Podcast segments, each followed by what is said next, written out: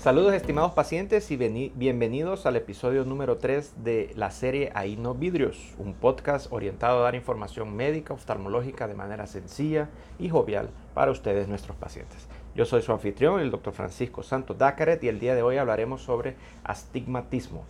Eh, dándole secuencia al episodio pasado donde hablamos sobre miopía, una de las ametropías más frecuentes es el astigmatismo.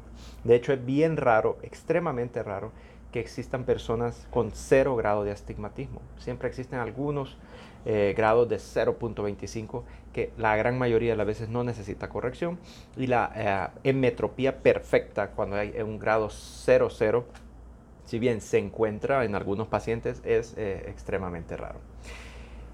¿Y qué es lo que causa el astigmatismo? ¿Qué tipo de visión borrosa causa? La verdad es que el astigmatismo causa visión borrosa tanto de lejos como de cerca, porque existen dos focos eh, en la retina, no uno solo. Entonces eh, el ojo le cuesta enfocar uno de los dos y entonces puede haber alteración tanto de lejos como de cerca.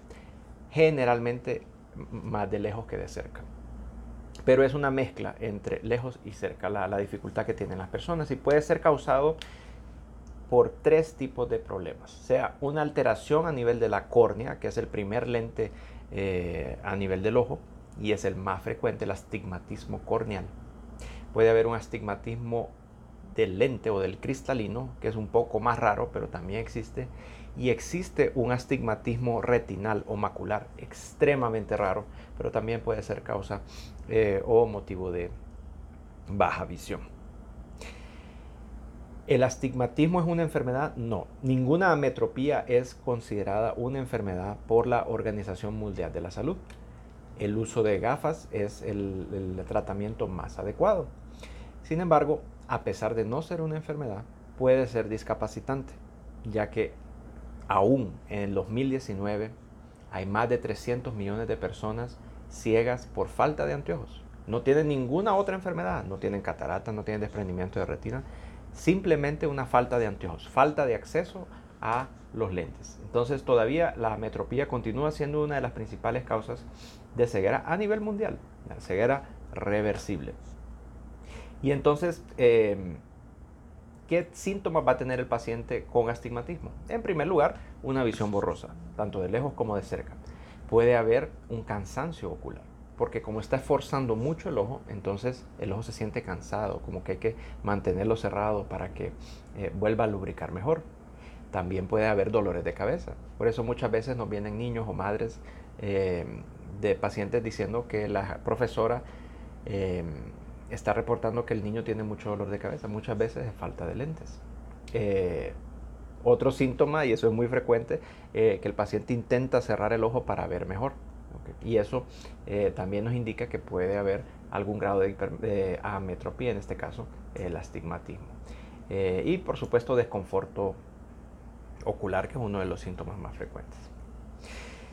¿Qué tipo de tratamiento podemos tener para el astigmatismo? El más frecuente, el más sencillo, son las gafas.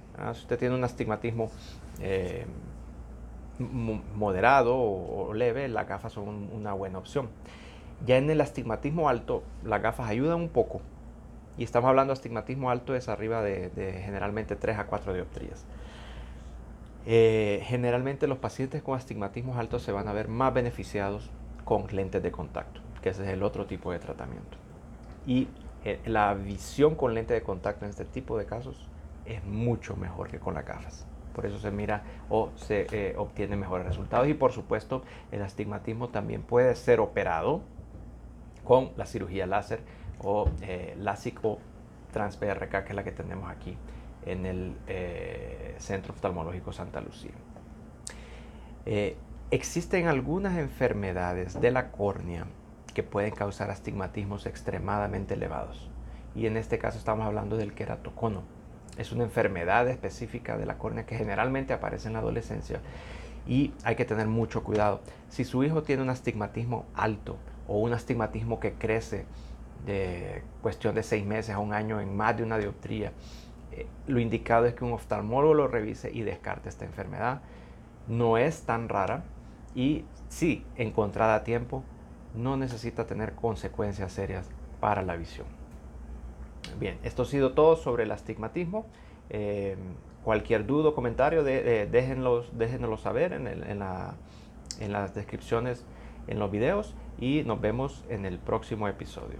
Hasta pronto.